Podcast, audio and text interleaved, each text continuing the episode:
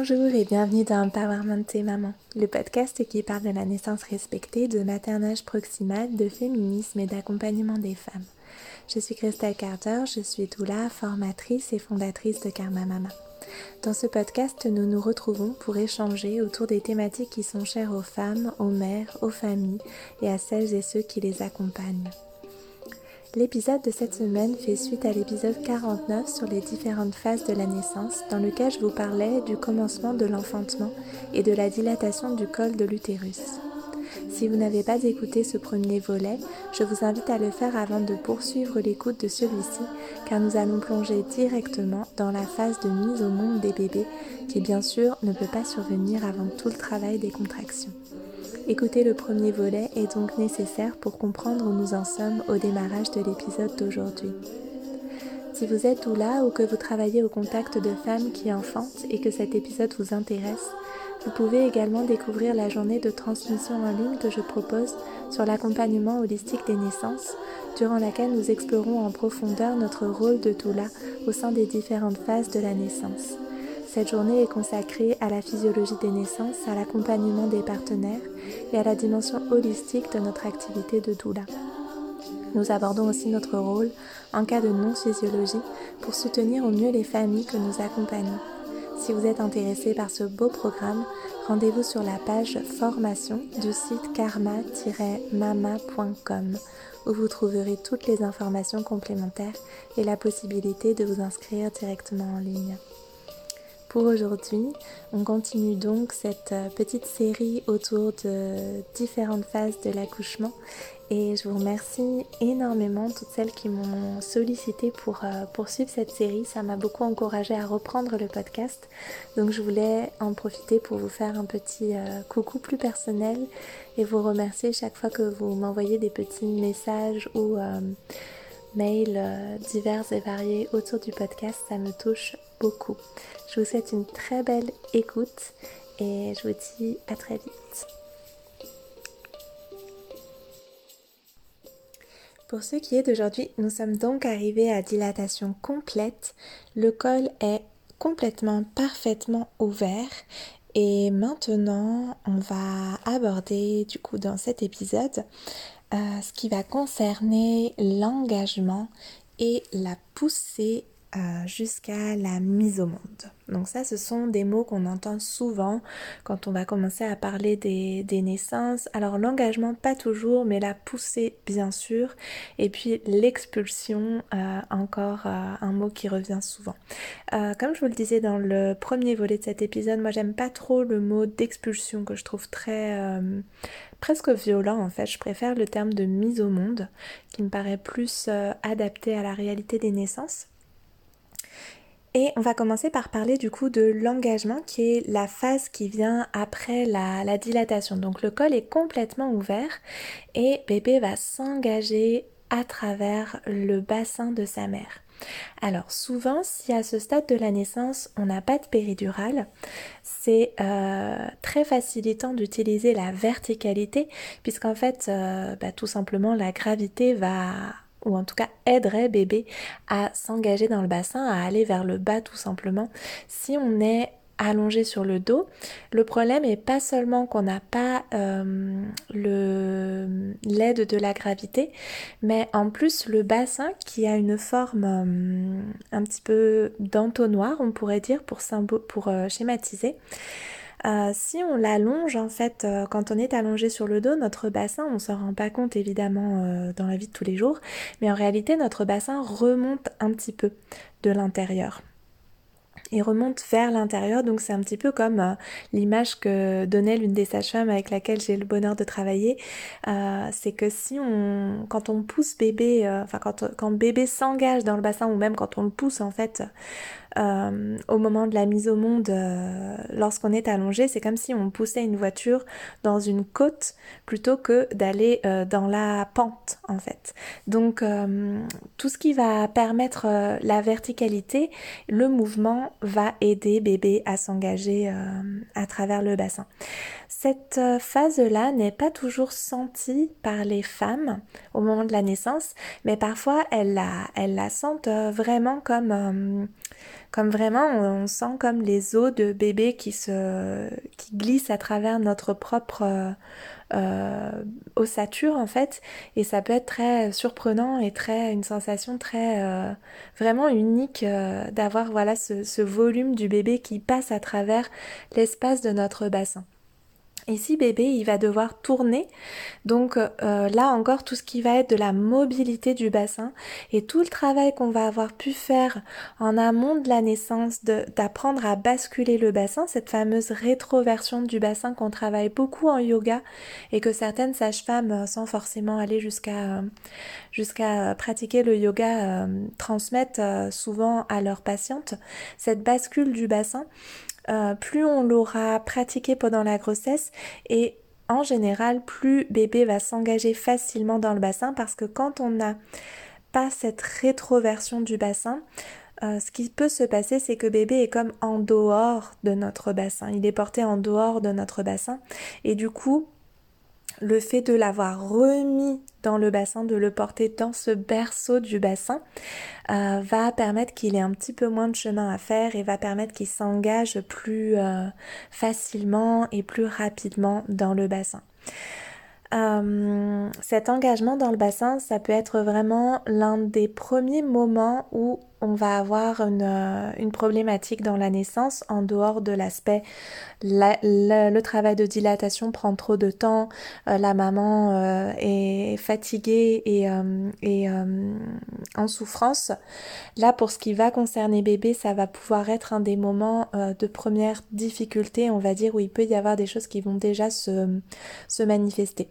Donc, bien travailler la bascule du bassin, bien travailler le bon positionnement de bébé pendant la grossesse, et bien euh, utiliser la verticalité et le mouvement dans cette phase-là du travail va être euh, extrêmement aidant bien sûr. Si on a la péridurale, Évidemment, ça va être plus compliqué de se tenir euh, debout puisqu'on n'a plus la sensation de nos jambes en général, sauf si vous avez la chance d'être dans une maternité qui propose ce qu'on appelle des péridurales déambulatoires ou ambulatoire, je sais jamais, euh, enfin, l'idée c'est qu'on puisse faire la péridurale tout en gardant la mobilité de nos jambes, c'est-à-dire avec un micro, micro dosage vraiment de la péridurale.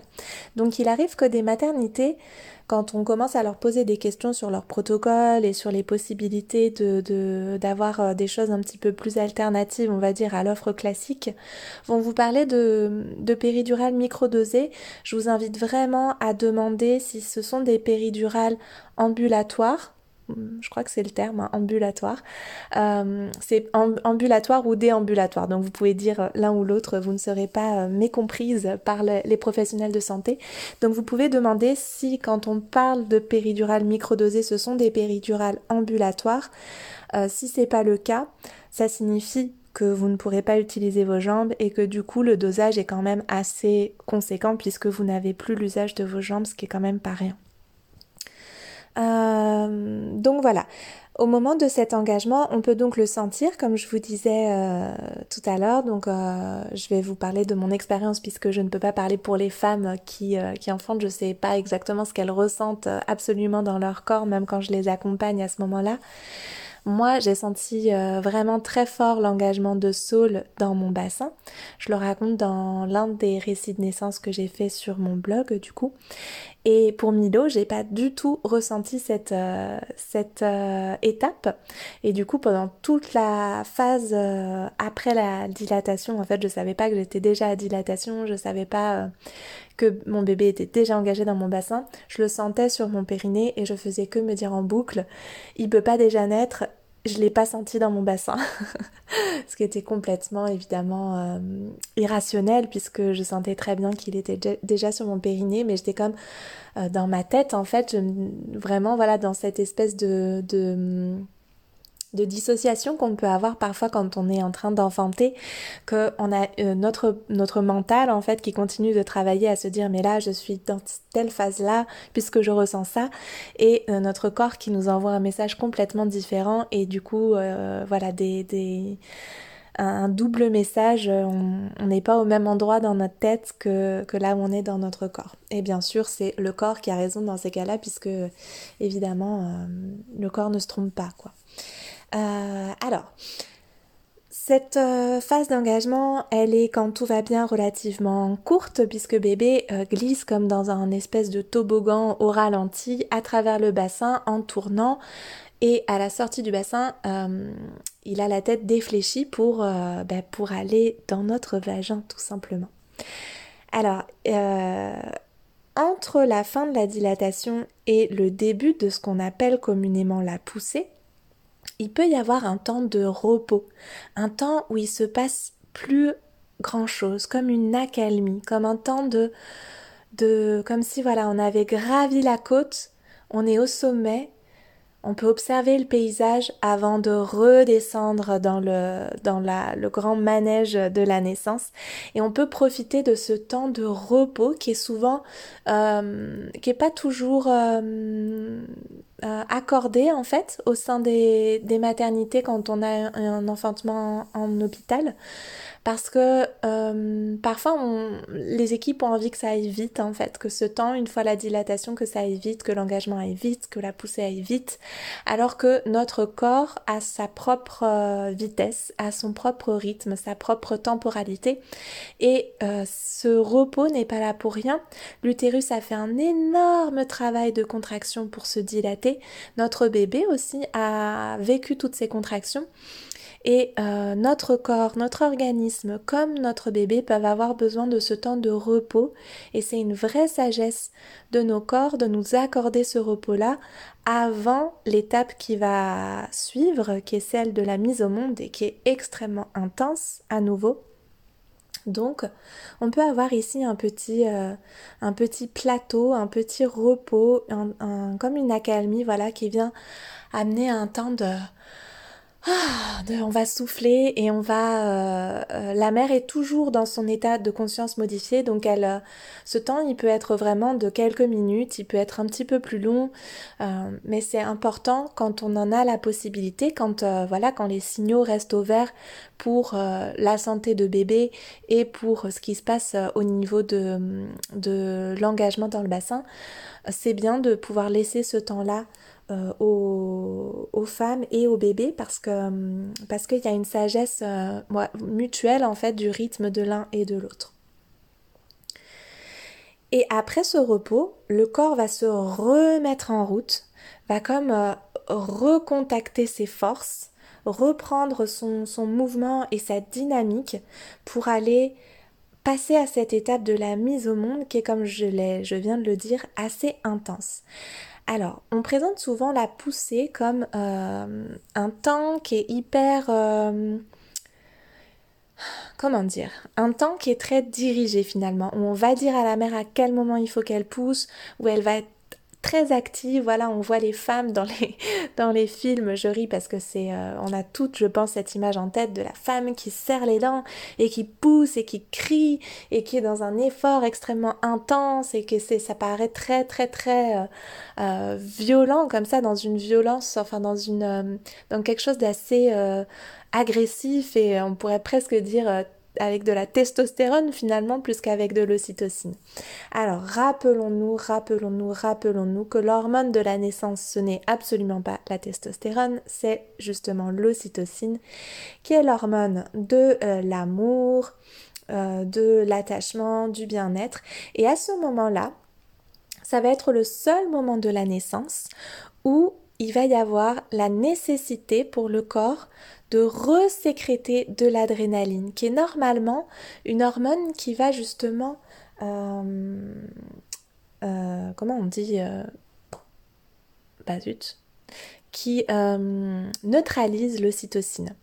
Et à cet instant précis, on va avoir justement étonnamment une montée d'adrénaline parce que alors juste en fait juste après la poussée comme concomitamment après la poussée en même temps que la poussée enfin voilà dans toute cette phase qui est quand même assez courte quand tout va bien qui est quand même assez courte de la de la poussée, alors courte, on s'entend, ça veut pas dire que euh, si ça fait euh, plus de temps de temps, c'est qu'il y a une problématique. Hein.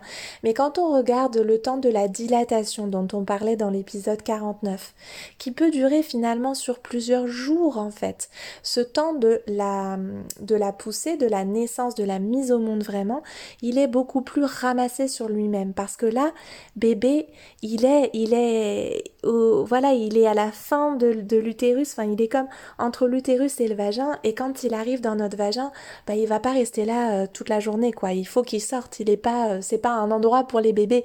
Donc il faut qu'il il faut qu'il sorte de cet endroit-là.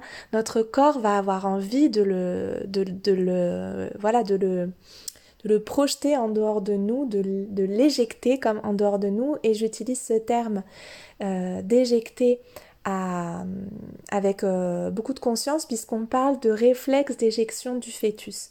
Et ça, c'est très important pour comprendre qu'en fait, la poussée, ce qu'on appelle la poussée, c'est un réflexe de notre organisme. Au même cas que, euh, enfin de la même manière que quand on éternue, c'est un réflexe de notre organisme. Au même, de la même manière que quand on cligne des paupières, c'est un réflexe de notre organisme voilà toutes ces, euh, toutes ces fonctions biologiques de notre corps sont des réflexes, des mécanismes de notre corps qui se font sans que nous ayons besoin de les comprendre. C'est-à-dire qu'on n'a pas besoin de comprendre comment on déglutit pour que notre corps déglutisse euh, des dizaines de fois par jour. On n'a pas besoin de comprendre comment notre corps digère pour digérer des aliments depuis notre naissance jusqu'à euh, jusqu'à euh, l'heure de notre euh, mort. Donc vous voyez que c'est important parce que parfois on a l'impression que comme on parle de préparation à la naissance, comme il faut apprendre les respirations, comme quand on est dans une démarche très consciente autour de la naissance, on va vouloir apprendre plus, plus, plus sur le fonctionnement de notre corps pendant la naissance. N'oublions pas que ce sont euh, des étapes qui sont des étapes physiologiques que notre corps biologique sait faire de lui-même. Ok? Donc c'est important d'avoir des repères pour que notre mental ne s'emballe pas, mais en réalité, euh, d'abord il va de toute façon un petit peu s'emballer, mais le moins possible, ce sera le mieux pour nous. Mais euh, toutes ces connaissances, elles servent surtout à avoir des repères et notre corps sait sortir notre bébé par lui-même quand, euh, quand bébé est bien engagé et quand tout se passe de manière optimale. Ok? Donc le réflexe d'éjection du fœtus, qu'on appelle aussi la poussée, c'est en fait plus qu'une poussée où on a l'impression qu'il y a une action à faire de la part de la mère, de la part de la femme qui accouche. En réalité, mon sentiment, c'est beaucoup plus, et je ne suis pas du tout la seule à le dire, c'est pas quelque chose que j'ai euh, inventé ou qui m'est propre, c'est quelque chose qui est partagé dans le milieu de la naissance euh, respectée, la naissance physiologique. Ce n'est pas tant que la mère doit pousser son bébé en dehors d'elle, c'est plutôt que quelque chose pousse en elle. Et c'est ça qui est déconcertant dans la naissance, c'est que on se sent on sent qu'il y a quelque chose qui propulse notre bébé à travers nous, en dehors de nous. Et c'est ça qui est difficile en fait dans la naissance, c'est que ce n'est pas notre force à nous, c'est une force qui nous traverse. Et nous, nous sommes plus petites que cette force-là en réalité. C'est comme cette force que moi j'ai envie d'appeler, mais pour moi-même dans mon expérience personnelle, mais ça ne veut pas dire que toutes les femmes ressentent ça et que c'est comme ça que ça s'appelle. Moi, quand j'ai enfanté, j'avais vraiment le sentiment qu'il y avait une force de vie qui poussait à l'intérieur de moi mon bébé en dehors de moi. Et ce qui était difficile et qui amène à une phase dont on va parler qui est très importante, qui est la phase de désespérance. C'est cette sensation que le corps, notre corps physique est trop petit pour contenir cette force-là. Et comme notre corps physique paraît trop petit, je ris parce que c'était, c'était, j'étais tellement, moi j'étais tellement en panique en fait que euh, je comprenais rien à ce qui était, à ce qui se passait quoi. En fait, j'étais comme euh, là encore dissociée entre le, le, mon mental qui se disait c'est la phase de désespérance donc je vais bientôt enfanter, mon bébé va bientôt être là et euh, je vais jamais y arriver. En fait, c'est pas possible, c'est pas humainement possible en fait que j'arrive à, à laisser cette force me traverser là. Cette force paraît tellement euh, puissante que c'est comme si elle allait nous, faire éclater quelque chose en nous-mêmes en fait. Ce qui est un peu ce qui se passe mais qui ne se passe pas nécessairement au niveau euh, physique de notre corps mais peut-être aussi au niveau psychique et au niveau euh, euh, mental justement d'aller au-delà en fait de, ce qu'on croit pouvoir être possible avec notre corps. on va reprendre les étapes. Donc nous avons fait l'engagement, on a eu éventuellement euh, la phase de repos, et puis il y a des nouvelles contractions extrêmement puissantes qui ont pris le relais des contractions de dilatation et qui sont les contractions de poussée. En général, c'est le moment si ça n'a pas été le cas avant à travers différents paliers pendant la contraction, euh, pendant la dilatation, pardon, c'est le moment où les femmes expriment qu'elles ont mal et qu'elles ne vont pas y arriver et euh, où elles commencent à avoir vraiment ce qu'on appelle la phase de désespérance, c'est-à-dire ce moment qui peut aller dans l'intensité de je ne vais pas y arriver à je vais mourir je vais mourir, ce que je vis est trop intense, euh, je vais pas le, je vais pas le supporter en fait, euh, je vais pas supporter cette intensité là. Souvent, ce qui va être exprimé, c'est que ça fait mal, mais je suis pas certaine que ce soit, euh, en fait, c'est un peu comme le seul, la, la seule, la seule façon de verbaliser ce qu'on ressent, mais après coup, je dois dire que je ne sais pas si moi c'est ce que j'ai exprimé. Je me rappelle que ce que je me disais, c'était euh, j'étais moi avec ma sage-femme et mon, et mon partenaire et j'étais en train de penser, euh, j'étais en train de d'imaginer que je disais à, à ma sage-femme coupe tout, coupe pour qu'il sorte. Je veux, c'est comme là je veux plus rien savoir. Jusque là ça allait, mais maintenant c'est trop pour moi. et bien sûr. Euh, Bien sûr, à domicile, les sages-femmes ne font pas d'épisiotomie, en tout cas pas celles avec lesquelles moi je travaille. Hum, alors, reprenons du coup cette phase de désespérance. Euh, c'est ce sentiment que peuvent avoir les mères qu'elles vivent quelque chose de tellement inédit qu'elle ne, qui ne correspond à aucune autre euh, aucun autre repère en fait. Il n'y a pas de repère auquel on puisse le comparer. Rappelons-nous que euh, les femmes à ce moment-là sont dans un moment où elles sont, euh, quand la naissance est physiologique, hein, quand tout s'est déroulé sans intervention médicale, les femmes sont dans un état de conscience modifié. Donc à ce moment-là, elles ne vont pas faire une analyse de ce qu'elles sont en train de vivre. Donc elles vont pouvoir dire, vous allez peut-être pouvoir dire, ça fait mal. Euh, des mots qui reviennent souvent, c'est comme euh, euh, c'est trop ou voilà, mais qui vont être dits un peu en boucle comme une, comme une espèce de litanie et puis des vocalises, des sons extrêmement gutturaux. Mais d'abord, il y a cette phase de je ne vais pas y arriver ça fait mal. Euh, certaines femmes qui vont dire pitié, pitié, pitié parce qu'elles sentent que c'est extrêmement fort et surtout on sent que c'est comme un processus qu'on ne peut plus arrêter en fait et qui revient cette poussée de cette contraction de poussée qui revient et qu'on peut pas l'endiguer, qu'on peut pas la retenir, qu'on peut pas la la la comment dire la la circonscrire en fait, qu'elle nous, dépasse, qu'elle est complètement... Euh, oui, voilà, qu'elle, qu'elle nous dépasse et qu'elle fait éclater quelque chose en nous au sens de qu'elle écartèle quelque chose en nous. Euh, alors évidemment, j'espère que, tout ce que je vous partage là ne vous fait pas peur si vous êtes euh, peut-être avant votre enfantement. Évidemment que tout ça c'est physiologique, c'est-à-dire qu'en fait c'est normal entre guillemets de ressentir toutes ces choses-là.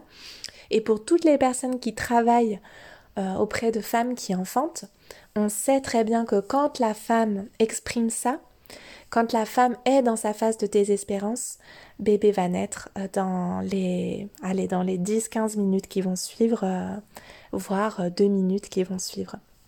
Vous pourrez observer d'ailleurs, si vous lisez des récits de naissance ou si vous en entendez ou des moments qui peuvent être aussi informels où des femmes vous parlent de leur enfantement, souvent les femmes vont dire, et c'est pas du tout une façon d'invalider euh, leur expérience parce que dans ce qu'on vit, c'est vraiment ça.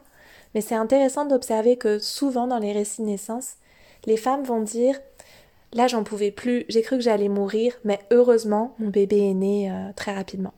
Et en fait, ce heureusement, euh, nous qui travaillons dans, dans cette physiologie des naissances, nous savons qu'en fait cette phase de désespérance est annonciatrice de l'arrivée de bébé, ce que je dis toujours. Donc, euh, en général, les sages-femmes qui, travaillent dans la physiologie, qui ont connaissance de ça, c'est le moment où elles vont euh, proposer à la mère de se connecter à son bébé. C'est-à-dire que souvent, en fait, le bébé est déjà là, en fait, dans le vagin de la femme et qu'on peut presque déjà le voir ou le sentir sous nos doigts. C'est vraiment un moment où euh, si on met la main, si la mère met la main à sa vulve, elle peut déjà presque sentir la tête de bébé et elle va pouvoir la sentir très bientôt. Et souvent, ce moment où, la femme va se reconnecter à son bébé, ça va lui redonner du courage et ça va la ramener à... Euh, elle, elle est un petit peu quand même dans les étoiles. Là, elle est dans une phase de... de comment dire de dans une phase euh, oui, de, dans cet état de conscience modifié. Et du coup, le fait de la ramener au fait que son bébé arrive et qu'elle peut déjà le toucher, il y a comme on revient sur terre, on se reconnecte à ce qui se passe là dans la réalité euh, tangible et immédiate et on va accompagner notre bébé. Et après cette phase de désespérance, il y a justement cette phase de, courage inouï en fait qu'ont les femmes à revenir et à rester dans leur corps et à accompagner et à accueillir cette poussée, c'est ce réflexe d'éjection et cette euh, contraction de poussée qui est extrêmement forte, à l'accompagner, à souffler cette poussée et à s'ouvrir pour laisser naître leur enfant. Et en fait, c'est presque ça, c'est presque on va accompagner la poussée, mais le principe c'est de se laisser faire par la poussée, de l'accompagner. On va devoir y mettre nos forces, c'est comme si ce que je vous disais tout à l'heure, il y a cette force inouïe qui nous traverse.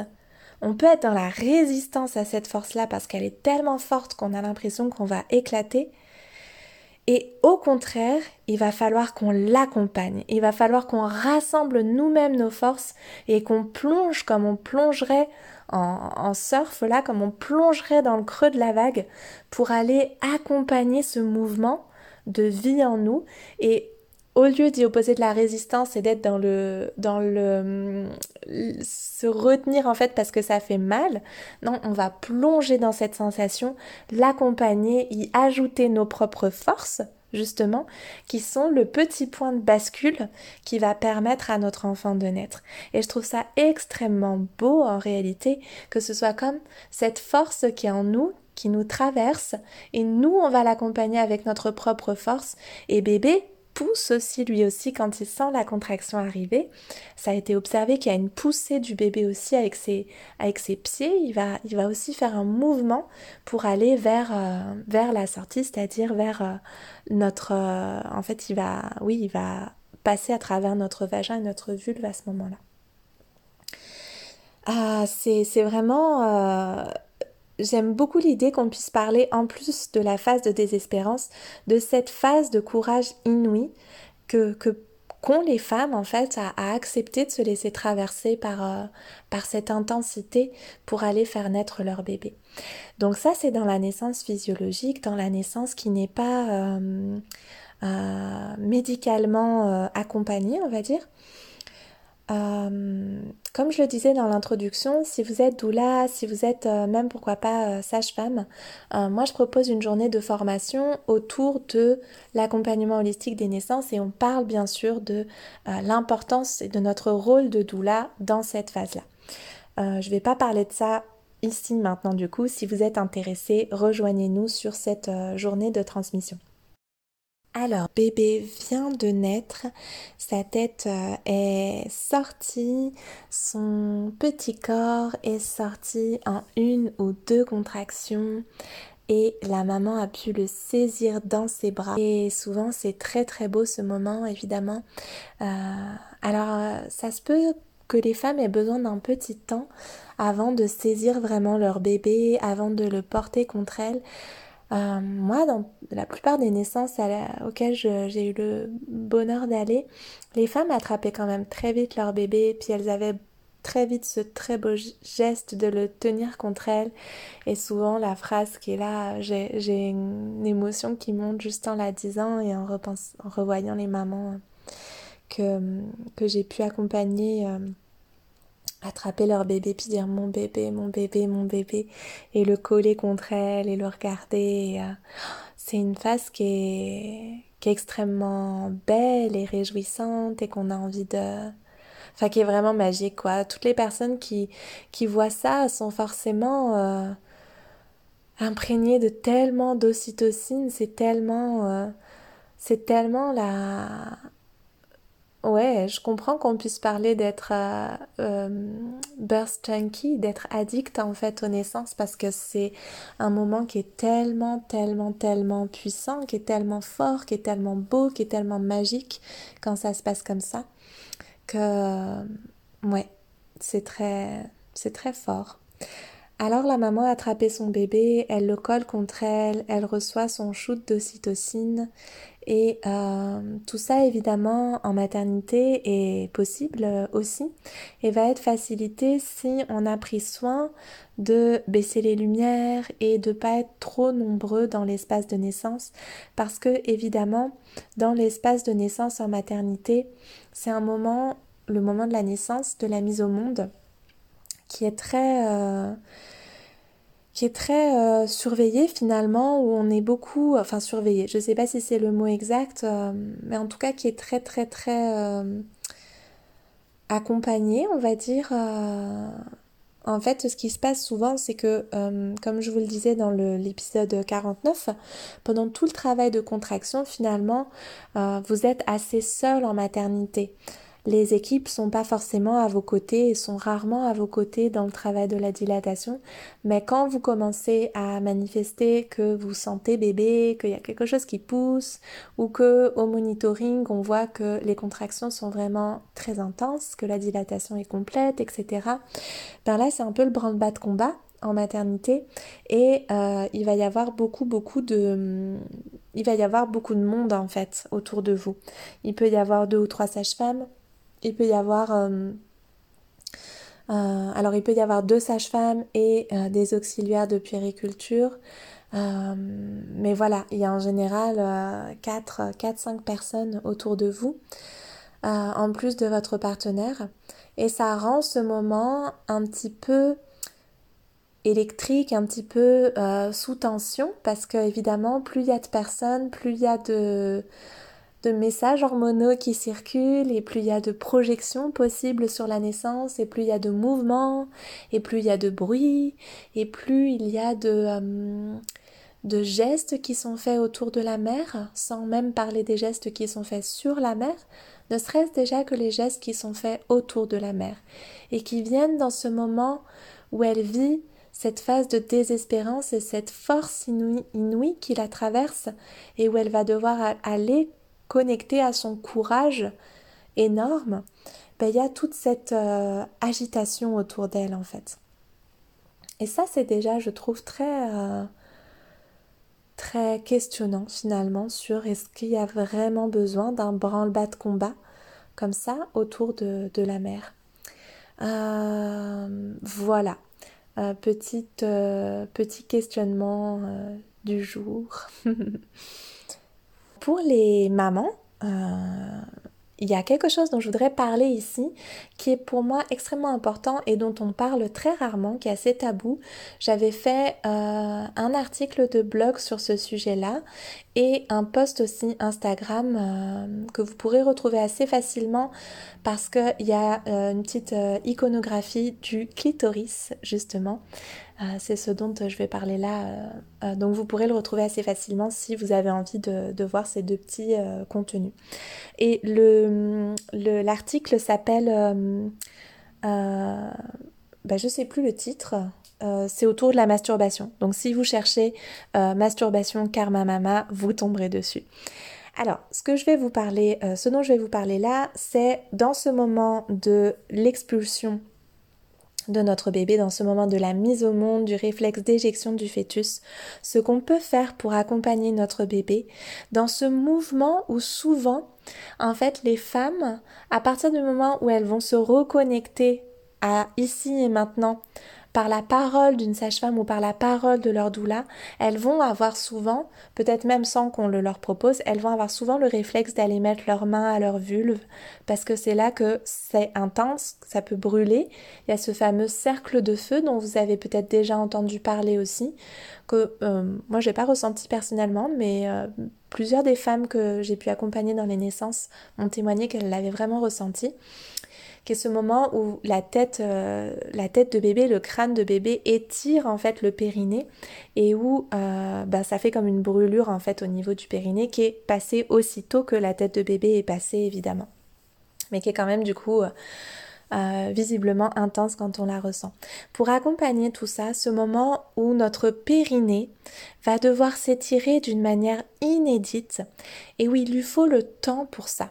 Hein, c'est important que notre, euh, notre périnée ait le temps de mobiliser les tissus élastiques qui le, composent en fait et que euh, bébé avec sa tête va étirer le petit comme, comme, le petit accordéon là, le petit renfoncement du périnée euh, sous la fourchette vulvaire pour étirer notre périnée et lui permettre de se, de se détendre et de, mobiliser les tissus euh, qui sont en plus remplis de, de relaxine, là où, euh, nos hormones ont bien travaillé et ont assoupli non seulement nos ligaments, mais aussi euh, les tissus du périnée.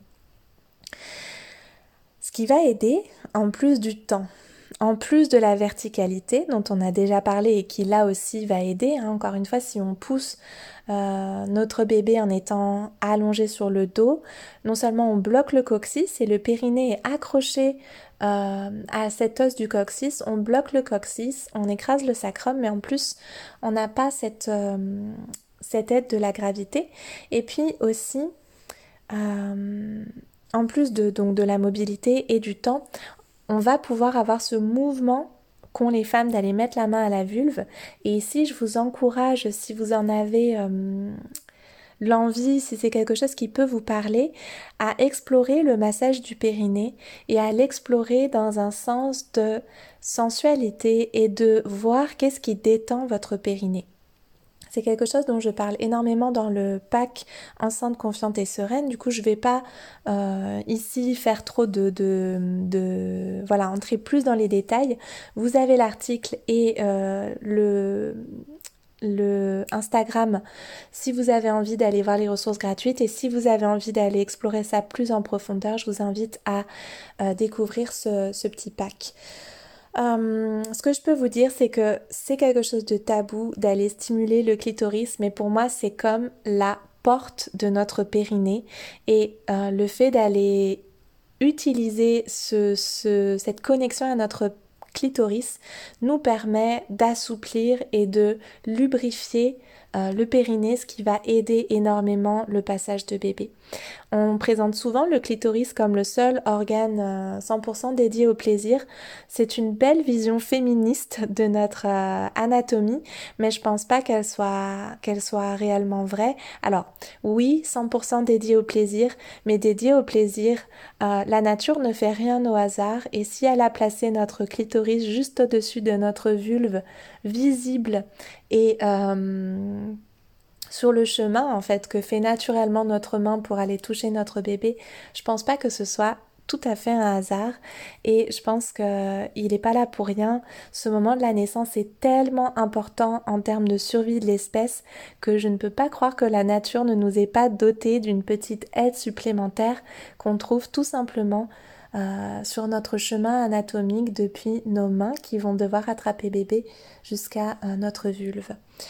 Voilà, si c'est quelque chose qui vous interpelle, je vous encourage à vous servir des petites ressources que je viens de vous citer pour aller voir plus loin.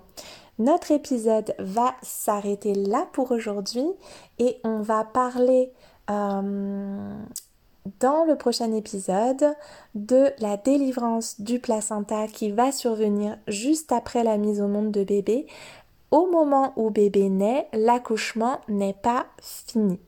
Et si vous êtes... Alors je vais quand même faire un petit... Euh, un petit plus parce qu'on a beaucoup parlé de la physiologie mais j'ai pas énormément parlé de euh, ce qui se passe quand on a une péridurale justement. Euh, alors ce qui va se passer là c'est que vous n'allez pas sentir les contractions de poussée.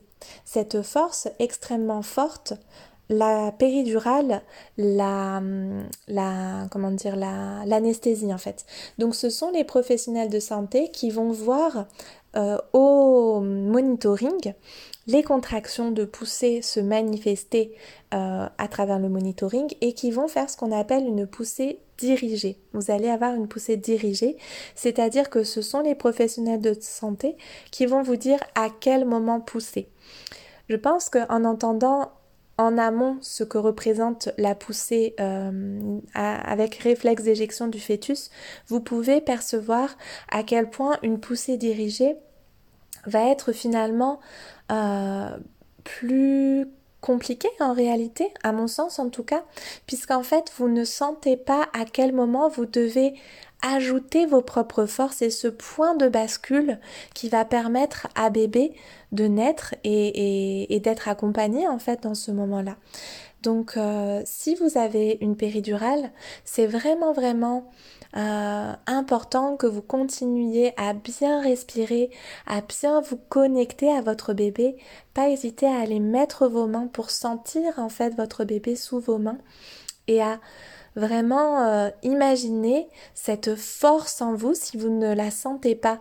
Parce que pour x ou y raison vous avez dû euh, bénéficier d'une péridurale, de pouvoir vraiment visualiser cette force en vous qui pousse votre bébé à l'extérieur de vous-même et de vous-même rassembler le plus puissamment possible vos forces pour effectuer ce, cette bascule des dynamiques en fait et accompagner le processus tout en laissant le temps à votre périnée de se, se, de se dilater, non, ça c'est le col de l'utérus, de s'étirer, euh, d'autant plus que si vous avez une péridurale, vous serez probablement allongé. Et ici, je vous recommande fortement de basculer sur un côté avec les positions qui sont proposées par euh, Bernadette de Gasquet, qui est celle qui a fait un grand travail pour les amener dans les maternités, pour au moins ne pas euh, écraser votre sacrum et bloquer votre coccyx, ce qui va grandement préserver votre périnée, d'autant plus que euh, je ferai un épisode de podcast juste à ce sujet-là, je pense, mais d'autant plus que euh, le, le périnée ne peut pas être détendu dans la position classique, on va dire, de naissance avec les pieds dans les étriers. Donc si vous basculez sur le côté, ce sera déjà beaucoup, beaucoup, beaucoup plus simple pour préserver votre périnée d'une déchirure importante, voire d'une épisiotomie. Voilà, euh, en ce qui concerne l'épisiotomie, euh, bon, je ferai un épisode de, podcast euh, là-dessus. Voilà, je vous souhaite une belle fin de journée. J'espère que cet épisode vous aura inspiré, vous aura appris des choses. N'hésitez pas à le partager sur vos réseaux sociaux, à vos amis, si ça peut aider certaines personnes et si ça vous a plu. Et puis euh, de mon côté, je vous dis à la semaine prochaine, puis à très vite sur les réseaux sociaux. Ciao ciao